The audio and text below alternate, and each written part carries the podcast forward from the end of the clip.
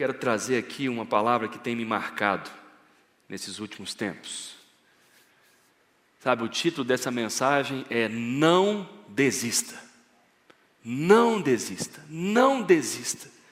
Hoje nós vivemos num mundo em que tudo nos leva à desistência, tudo nos leva a parar, tudo nos leva a desistir, seja de relacionamento, seja da igreja, seja de um estudo, seja, seja do que for, seja da saúde, seja até mesmo da vida, tudo nos leva a desistir. Por quê? Porque esse mundo prega o para já, o agora, o agora. Se eu não estou vendo os resultados imediatos, não é para mim, não é de Deus, deixa isso para lá. E que eu tenho, Deus tem me, me, me, me, mostrado muito e falado, talvez seja uma das coisas mais difíceis de fazermos a respeito do cristianismo, de cumprirmos na palavra de Deus, seja esse não desistir. Na linguagem bíblica, o perseverar.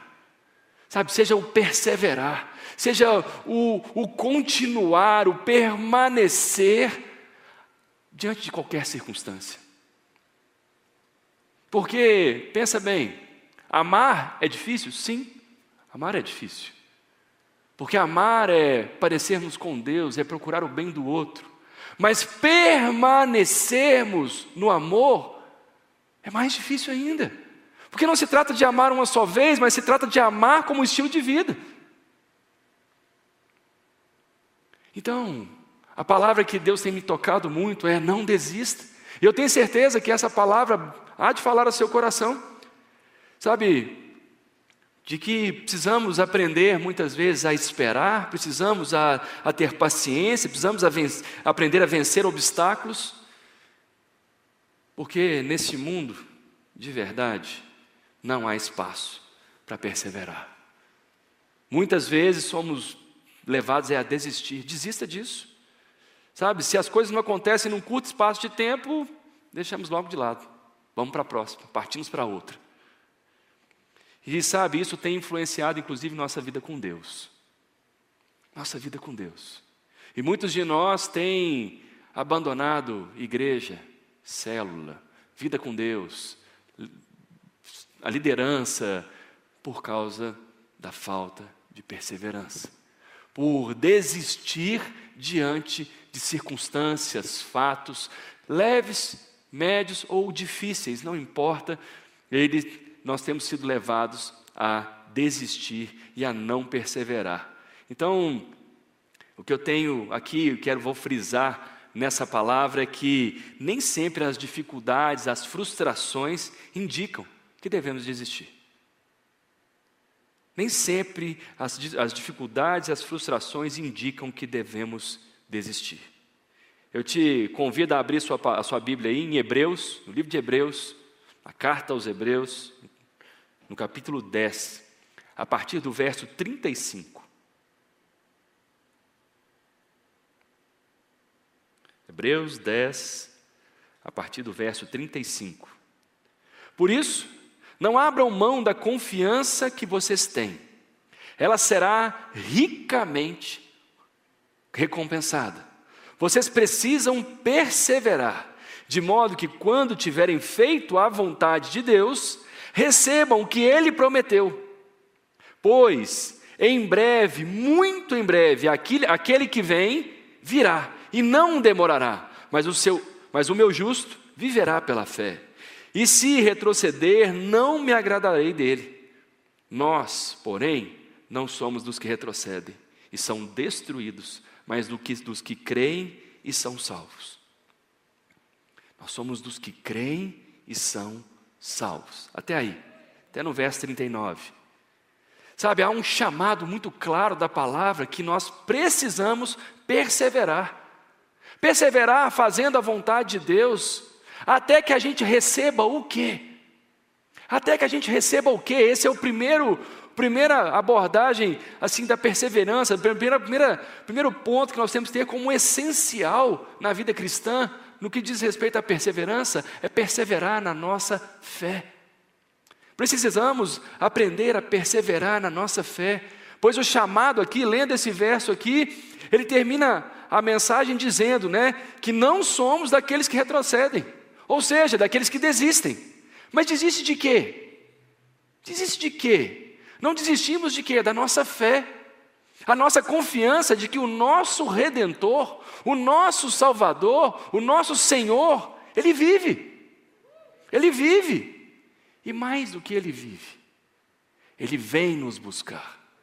Ele virá nos buscar. Há uma esperança maior, há uma fé, há uma confiança poderosa de Deus que diz que Ele vem nos buscar. Essa é a esperança, essa é a finalidade da fé. Aquele que vem, virá e não demorará. Não demorará. Às vezes temos uma perspectiva de tempo e dizemos: Ah, mas Jesus está dizendo que volta já faz dois mil anos. Já faz dois mil anos. Mas o apóstolo Pedro diz, em uma de suas cartas, que o Senhor atrasa a sua promessa.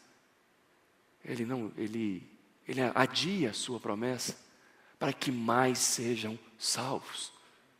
Para que mais sejam salvos. Porque a vontade do Senhor é que todos sejam salvos.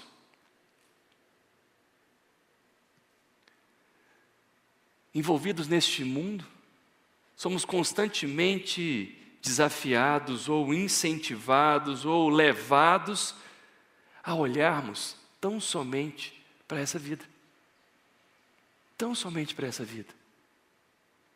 E cremos que Deus nos salvou para que pudéssemos ser bem-sucedidos neste, nessa terra, neste lugar onde habitamos, neste tempo em que vivemos.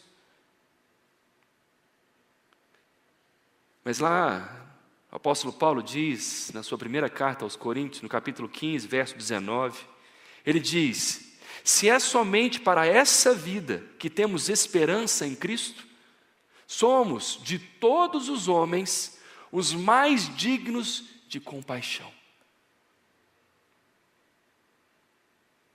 Somos os mais dignos de compaixão. Se nós olhamos para o cristianismo e esperamos que apenas vamos ter esperança para essa vida, talvez nossa vida seja pior do que a de um ímpio, do que de alguém que não conhece a Deus. Pois a, a salvação do Senhor, o que Ele veio nos trazer, é eterno, não é temporal, não diz respeito a tão somente essa terra.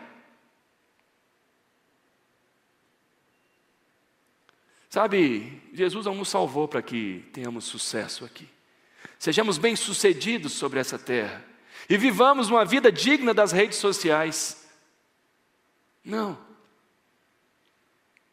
O Senhor nos salvou para que sejamos dignos de uma vida celestial, de habitarmos os céus, de estarmos diante dEle, de vivermos a plenitude de Deus.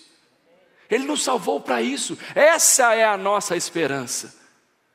Talvez seja até um erro da igreja atual em que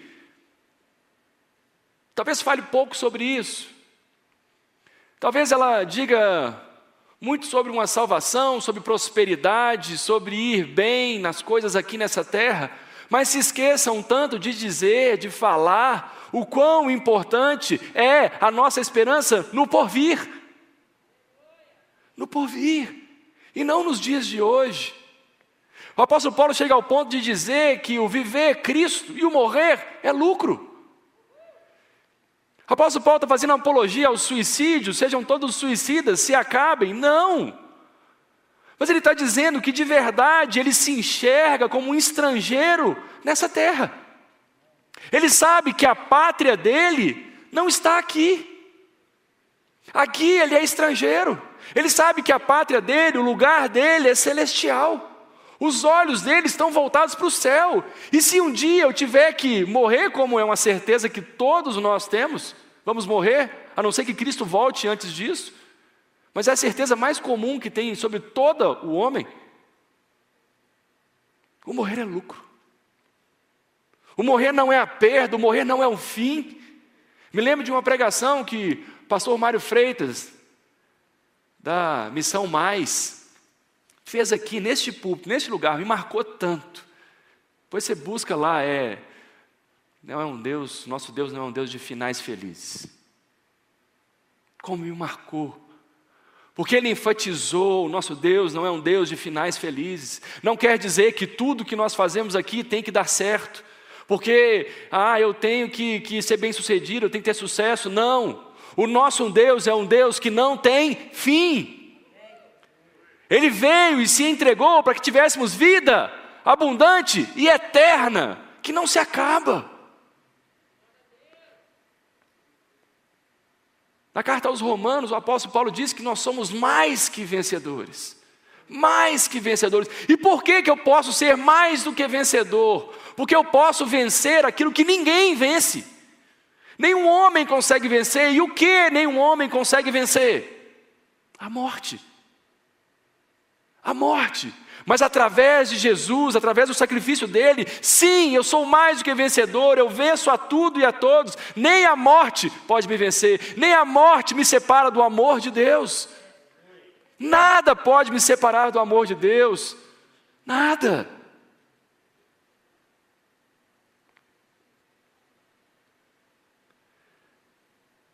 Sabe, o principal alvo da nossa fé é a salvação. Na primeira carta de Pedro, no capítulo 1, no verso 8 e 9, o apóstolo Pedro diz ali: Mesmo não o tendo visto, vocês o amaram. Ele está dizendo sobre Jesus. E apesar de não o verem agora, creem nele e exultam com alegria indizível e gloriosa, pois vocês estão alcançando o alvo da sua fé, a salvação das suas almas. Sabe, o alvo da fé não é viver uma vida próspera nessa terra, apesar de que, sim, o Senhor tem prosperidade para nós, sim, o Senhor supre as nossas necessidades sobre essa terra, mas esse não é o alvo final. Esse não é o objetivo final de Deus. O objetivo final de Deus é salvar as nossas almas, e nós possamos viver não 40, 50, 60, 70, tá bom, 100 anos, Tá bom, 105, 110 anos, 120 sobre essa terra. Não, mas uma eternidade diante dele. Uma eternidade. E eternidade não é mais um tempão, eternidade é parar de contar tempo, é simplesmente viver diante de Deus despreocupado se o tempo está passando ou não está. Se eu estou morrendo, se eu estou desfalecendo, se eu estou desvanecendo. Não é permanecer na presença do Pai o tempo todo, na plenitude dEle, viver nos céus.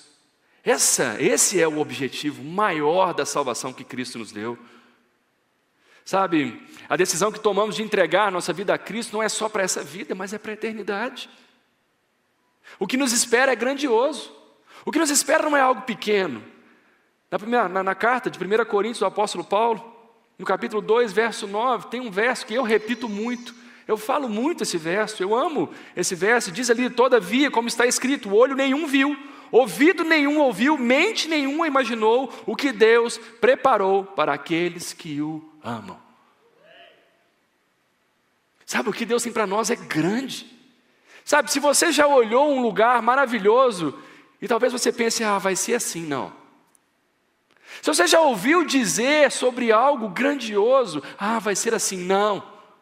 Ou talvez se você já ficou tentando imaginar, ah, vai ser assim, poxa, vai, vai ser. Não. O que a palavra está dizendo que ninguém viu, ninguém ouviu, ninguém conseguiu nem imaginar. Você não consegue nem imaginar o que Deus tem preparado para nós. O que Deus tem para nós é grandioso. A nossa esperança tem que estar focada nisso. A nossa fé tem que estar afirmada na obra redentora de Cristo. O chamado do Senhor para nós é de perseverarmos nisso, seja em que situação estivermos.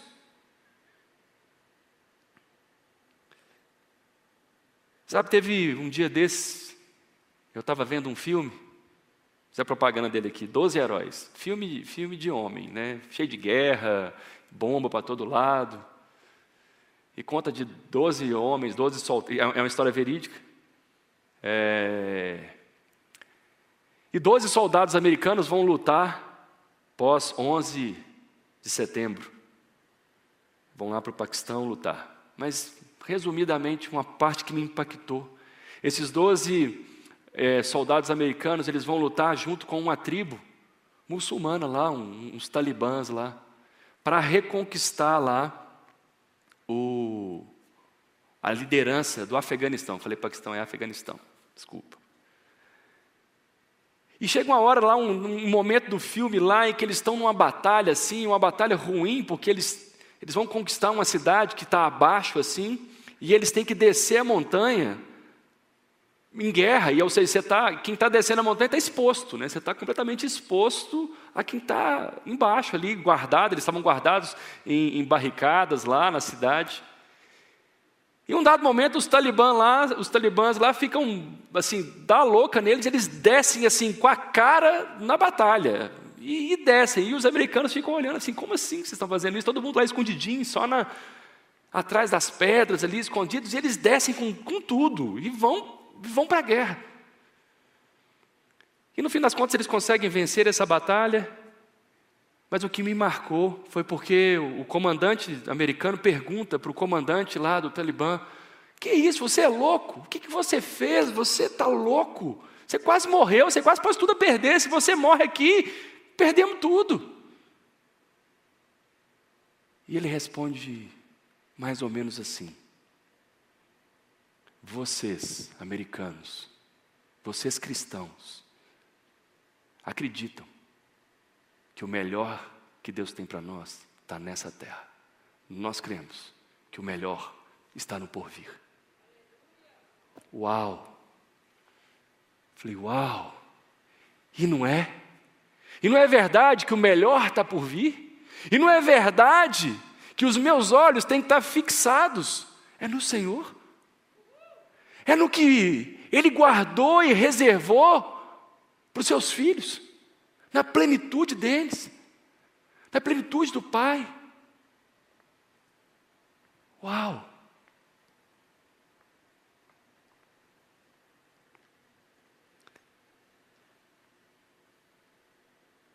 A herança que o Senhor tem para nós, ela não é fruto simplesmente de palavras que eu repeti um dia. A herança que o Senhor tem para mim, a promessa que Ele tem para mim é um conjunto, é uma soma entre a perseverança e a fé. Quando eu somo a minha fé, a minha perseverança, eu atinjo, eu alcanço a herança, a promessa do Senhor. A promessa que o Senhor tem para nós é para aqueles que perseveram. É para aqueles que perseveram, aqueles que continuam, aqueles que não desistem. Somos chamados a viver pela fé, como nós lemos naquele trecho de Hebreus: meu justo viverá pela fé. O apóstolo Paulo, ou melhor, o escritor de Hebreus, quando escreveu isso, ele criou essa, essa palavra? Não, isso já estava lá em Abacuque. O profeta Abacuque já tinha dito isso. Isso foi repetido pelo apóstolo Paulo em Gálatas, no capítulo 3. O justo vive pela fé. E a fé em quê? A fé no porvir, a fé na promessa do Senhor. Então eu pauto a minha vida, eu direciono a minha vida para viver, experimentar aquilo que o Senhor prometeu para mim. A herança dele, a herança que ele tem para mim, os meus olhos estão fixos no alvo. Eu estou indo para a pátria celestial, eu estou indo para o Senhor, eu estou indo para o meu Pai, eu estou indo para casa.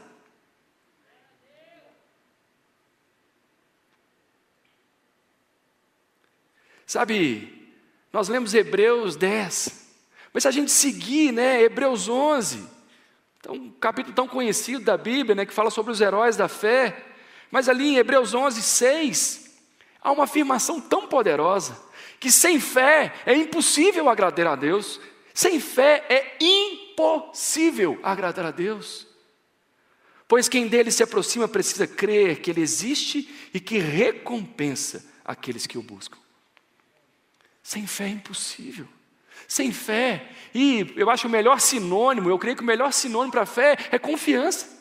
sem confiar em Deus, sem confiar nas promessas dEle, sem confiar na palavra dEle, é impossível agradar a Deus. É impossível viver aquilo que Ele tem, é impossível que eu possa experimentar as recompensas que o Senhor tem.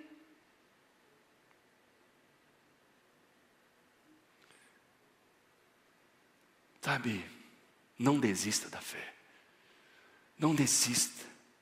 Não desista da esperança que o Senhor tem para todos nós. Não desista. Ele prometeu e ele vai cumprir. A palavra toda direciona de que temos uma pátria celestial. Desde o Velho Testamento. Toda ela é direcionada para que temos algo separado por Deus para os seus, tão somente.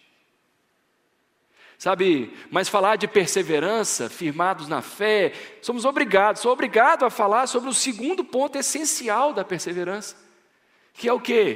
Perseverar nas lutas, perseverar nas batalhas, perseverar nas tribulações.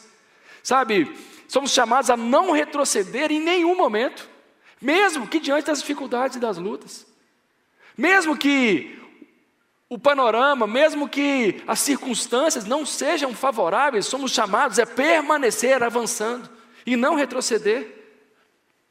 O apóstolo Paulo escreve algo muito ousado na sua carta aos Romanos, no capítulo 3, no verso 3 e 4. O apóstolo Paulo diz ali: não só isso, mas também nos gloriamos nas tribulações, porque sabemos que a tribulação produz perseverança. A perseverança, um caráter aprovado. E o caráter aprovado, esperança. Uau, o apóstolo Paulo está dizendo que, que nós nos gloriamos nas tribulações, nas lutas, nas dificuldades, porque a tribulação vai produzir perseverança, vai me ensinar a andar e a não desistir na minha vida.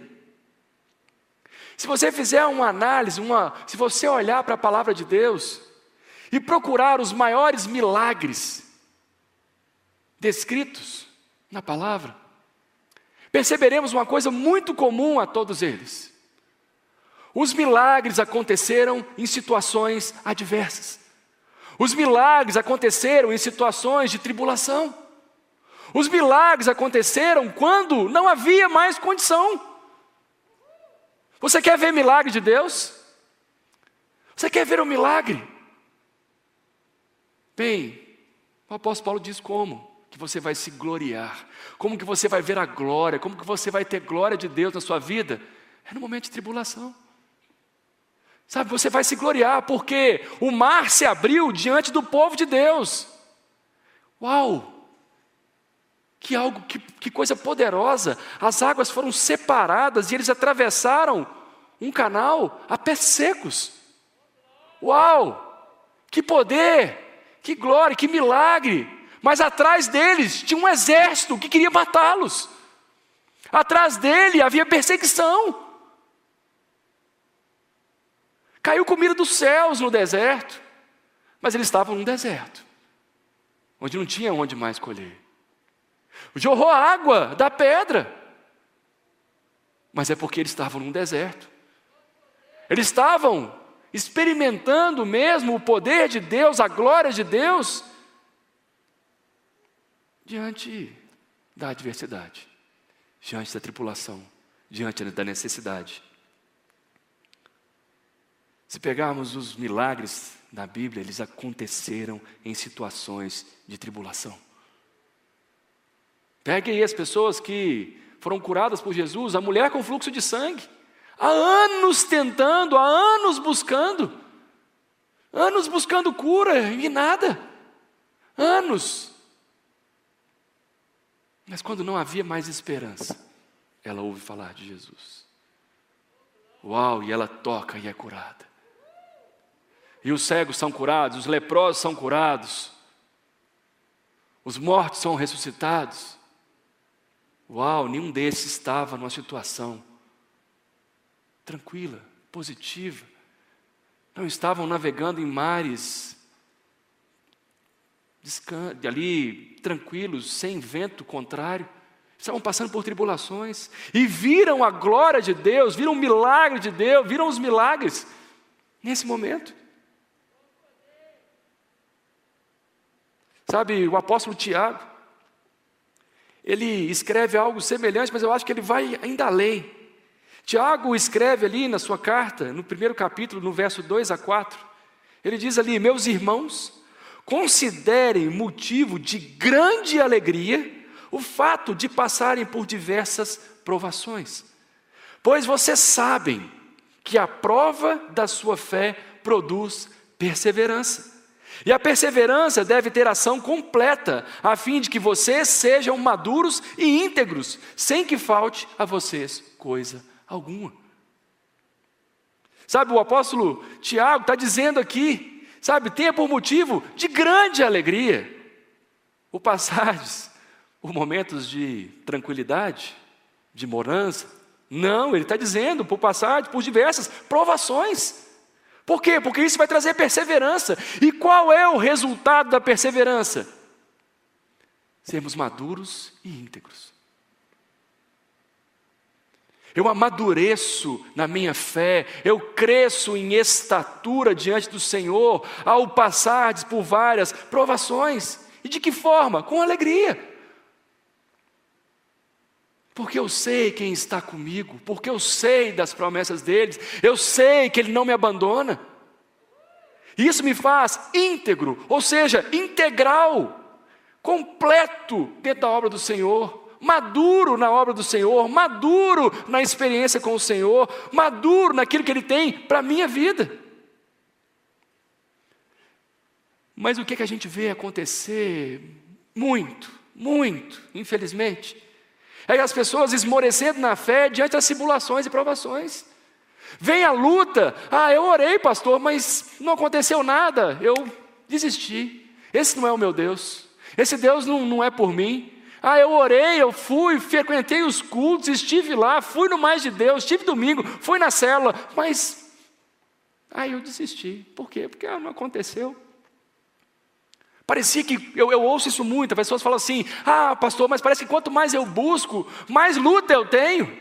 Glória a Deus, o Senhor está querendo que você cresça e amadureça, que você seja íntegro, integral na obra, que você experimente da glória dele sobre a sua vida.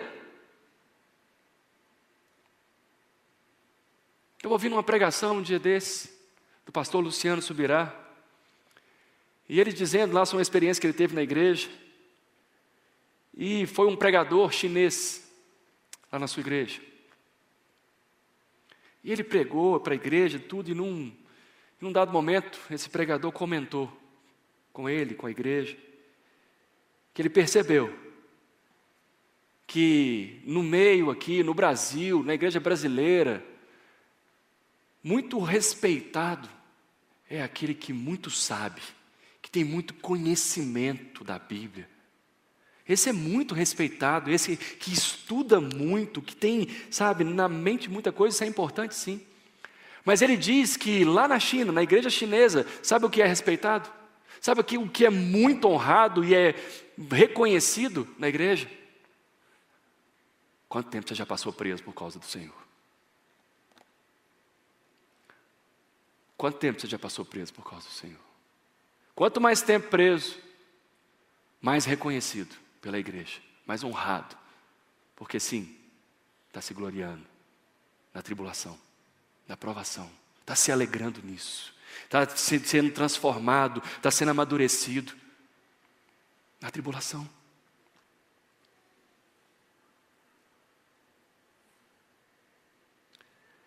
Algo, eu sei que não é talvez a, a mais a única, mas eu sei que é bastante comum, e principalmente nesse tempo de, de quarentena, aí, isso meio que explodiu, isso meio que aconteceu demais.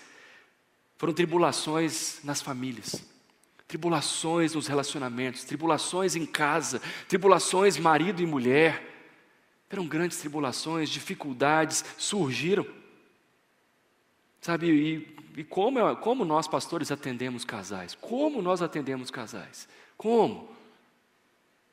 E eu me lembro, do início do meu casamento, eu tenho, vou fazer 15 anos de casado, agora no início do ano que vem. Não parece, né? Tão novinho assim, né?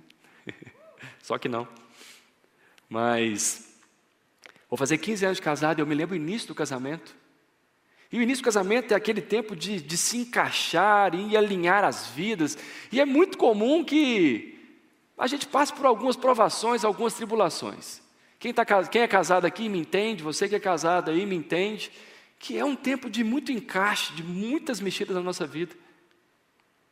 E eu me lembro ali de um certo dia, eu com muito conflito com Deus ali, Deus, meu Deus, o que está acontecendo? Eu quero A, ela quer B. Quando eu quero B, ela quer Z. Quando eu quero Z, ela quer H. Meu Deus, que, que, que isso? Que loucura, Deus. Que, que falta de, de, de, sintonia. Parece que a gente nunca vai sintonizar. Parece que a gente nunca vai andar na mesma vibe, no mesmo lugar. Eu lembro que eu estava orando assim com muita intensidade. Eu lembro direitinho, estava no cantinho do meu quarto, ajoelhado, ali, e falando com Deus: Deus, por que, que, o, que, que o Senhor nos fez tão diferente? O que, que a mulher é tão diferente do homem? Meu Deus, que luta! E eu me lembro que. Vocês estão rindo, né? É, os maridos me entendem, amém? Não fala amém, não. Se a esposa está aí, não fala amém, que vai, já vai DDR depois. Mas eu me lembro de estar ali orando e ali algumas lágrimas escorrendo no rosto ali, abrindo meu coração mesmo para Deus. E eu me lembro que essa foi uma das vezes que eu ouvi Deus mais nítido, mais nítido. Eu ouvi perfeitamente o Senhor dizendo ao meu ouvido: Ela é o meu instrumento para o seu aperfeiçoamento. Ela é o meu instrumento para a sua santificação. Uau, eu ouvi isso e. Ou oh, parece que até a lágrima voltou assim, sugou assim. Uau, entendi. Sério, a, a, aquela tribulação falou assim: opa, para, entendi, Deus. Isso faz parte do teu plano, o Senhor continua no controle. Eu não tenho que desistir do meu casamento e nem ficar conjecturando coisas ruins sobre a minha esposa. Mas eu tenho que entender que eu preciso ser aperfeiçoado. Eu preciso de ser santificado. E muitas vezes a prova, a provação, me faz o quê? E tem esse efeito que Tiago diz, de amadurecimento, de integralidade. E eu tenho certeza que se eu sou um homem hoje um pouco melhor, é, é por causa da minha esposa. Porque ela sim me levou a amar. Ela me levou a perdoar, ela me levou, me impulsionou a ser transformado por Deus. E esse é o chamado de Deus através de toda a situação que Ele coloca diante de nós. Esse é o propósito de Deus de aperfeiçoamento, de transformação e não de punição. O fato de passar por tribulação não quer dizer que Deus me abandonou, não quer dizer que Deus me deixou, mas quer dizer que Ele quer me aprimorar. Ele quer fazer com que eu me torne mais parecido com o meu Senhor, com o meu Salvador, com o meu Jesus.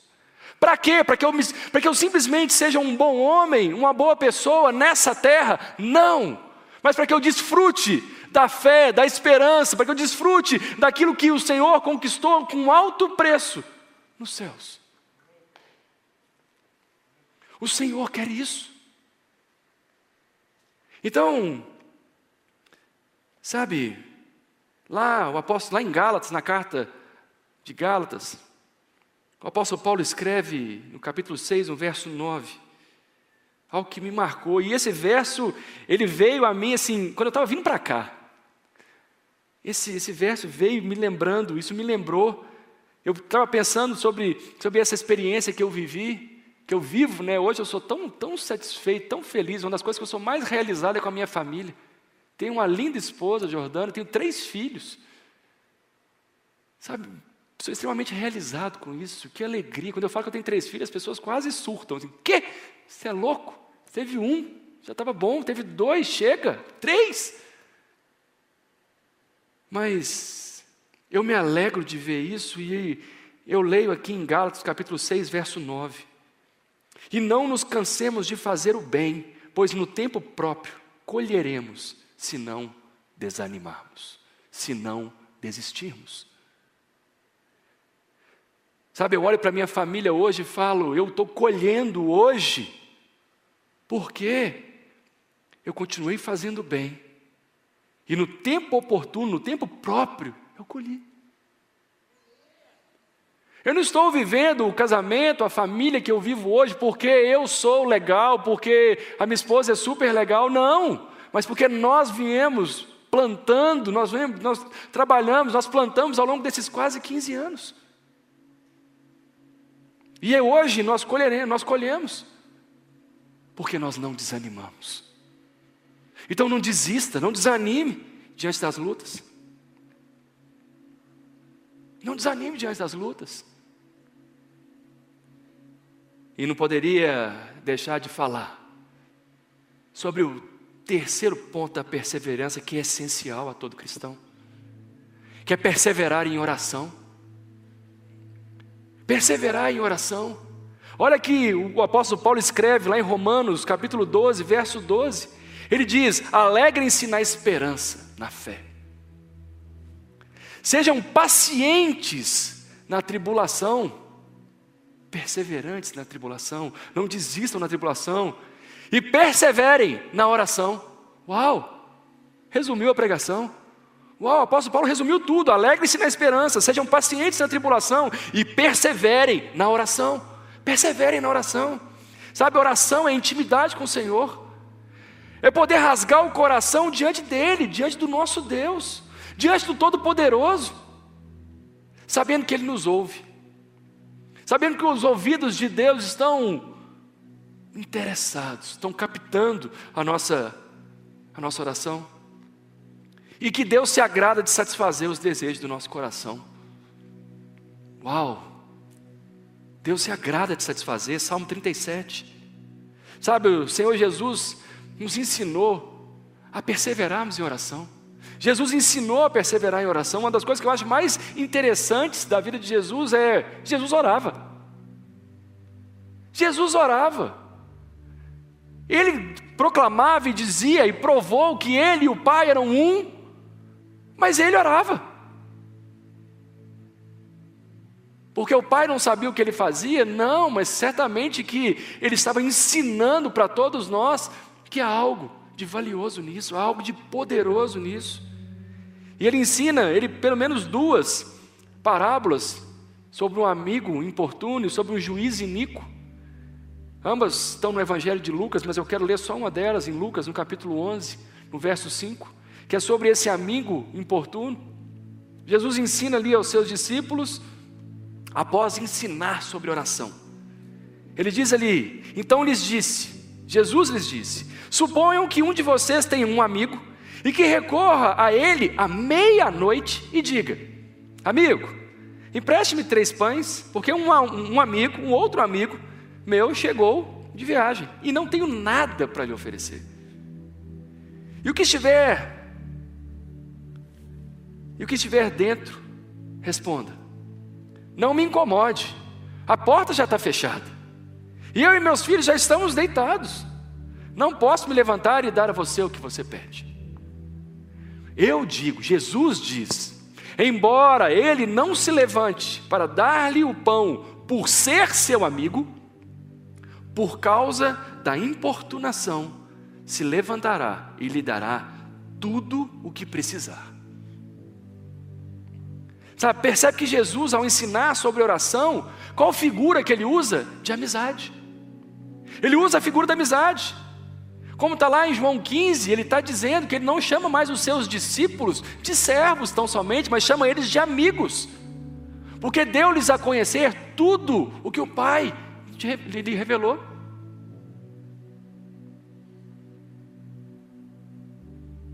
Sabe, na relação nossa de oração, é de amigo. Jesus compara aqui a amizade de dois homens. E você sabe, não sei se você já recebeu uma ligação de madrugada, uma ligação completamente fora de hora, de um amigo seu pedindo ajuda. Não sei se você já recebeu, mas a gente ajuda porque é amigo? Sim. Mas a gente ajuda porque, cara, você já me acordou, você já me tirou do que eu estava fazendo. Tá bom, fala aí. Fala o que você precisa. E Deus está dizendo: se nós homens que somos maus sabemos fazer esse bem aos nossos amigos, quanto mais Ele. Por isso que, que Jesus continua logo após essa parábola. Ele diz ali, lendo agora o verso 9 e 10: Por isso digo, peçam e será dado, busquem e encontrarão, batam e a porta será aberta, pois todo o que pede, recebe, e os que buscam, encontram, e aquele que bate, a porta será aberta. Sabe, Jesus está garantindo, sabe, que Deus, que o Pai, sempre responderá à oração do seu povo. A resposta de Deus, porém, pode parecer tardia, mas ela ocorre no tempo exato e determinado por Deus. Quantas vezes eu achei que Deus estava demorando, mas eu simplesmente vi que Ele estava aguardando o tempo próprio. Que a resposta para a oração não era um não, mas era uma espera. Mas já tiveram orações que foram não. Já tiveram orações que foram sim, mas tiveram orações que foi espera. Porque Deus tem um propósito, um cuidado especial para aqueles que confiam nele. Mas vale também entender. Talvez muitos questionem, pastor, mas tem muita oração que eu já fiz e não recebi. Tem muita oração que a resposta de Deus não foi nem espera e nem sim, foi não. E eu não recebi. Eu não recebi talvez a cura que eu busquei, eu não, não recebi o emprego, a situação, o relacionamento que eu estava buscando, não sei qual a situação. Mas vale lembrar aqui o alerta que Tiago nos deixa. Na carta de Tiago, no capítulo 4, no verso 2 e 3, Tiago alerta ali. Vocês cobiçam coisas, mas não as têm. Matam e invejam mas não conseguem obter o que desejam. Vocês vivem a lutar e a fazer guerras. Não têm porque não pedem. Quando pedem, não recebem, pois pedem por motivos errados, para gastar em seus prazeres. O Senhor se agrada satisfazer os desejos do nosso coração. Mas Ele não quer criar homens e mulheres hedonistas que apenas vivem para o próprio prazer. E se Deus não satisfaz o meu prazer, ah, Ele não é mais o meu Deus. Se Deus não é mais o meu escravo que faz tudo o que eu quero quando eu determino, ah, Ele não é mais o meu Deus. Ah, eu não vou mais à igreja, ah, eu vou largar a célula, ah, esse pastor não me serve porque ele não fala exatamente o que eu quero ouvir. Ah, não desista, meu irmão. Não desista, minha irmã. Persevere. Persevere. Persevere diante das situações adversas da sua vida. Persevere diante das tribulações. Persevere. Persevere em oração. Persevere na fé. Sabendo que aquele que é autor e consumador de todas as coisas, Ele é por nós. E se Ele é por nós, quem será contra nós? Se Ele prometeu, Ele vai cumprir. Ele vai cumprir. Eu não sei qual é a sua, a sua situação nessa noite, irmão, mas eu creio que essa palavra é para você. Eu creio essa palavra para você, que talvez está esmorecido, cansado, que talvez tenha lutado em situações adversas, em tribulações, em provações, mas eu creio que essa palavra há de te renovar para que você possa voltar a focar os seus olhos na fé, a voltar os seus olhos na esperança que Cristo conquistou para nós num alto preço naquela cruz. A que você seja desafiado a orar novamente, a buscar, a rasgar o coração diante do Senhor e crer que pedindo nós recebemos.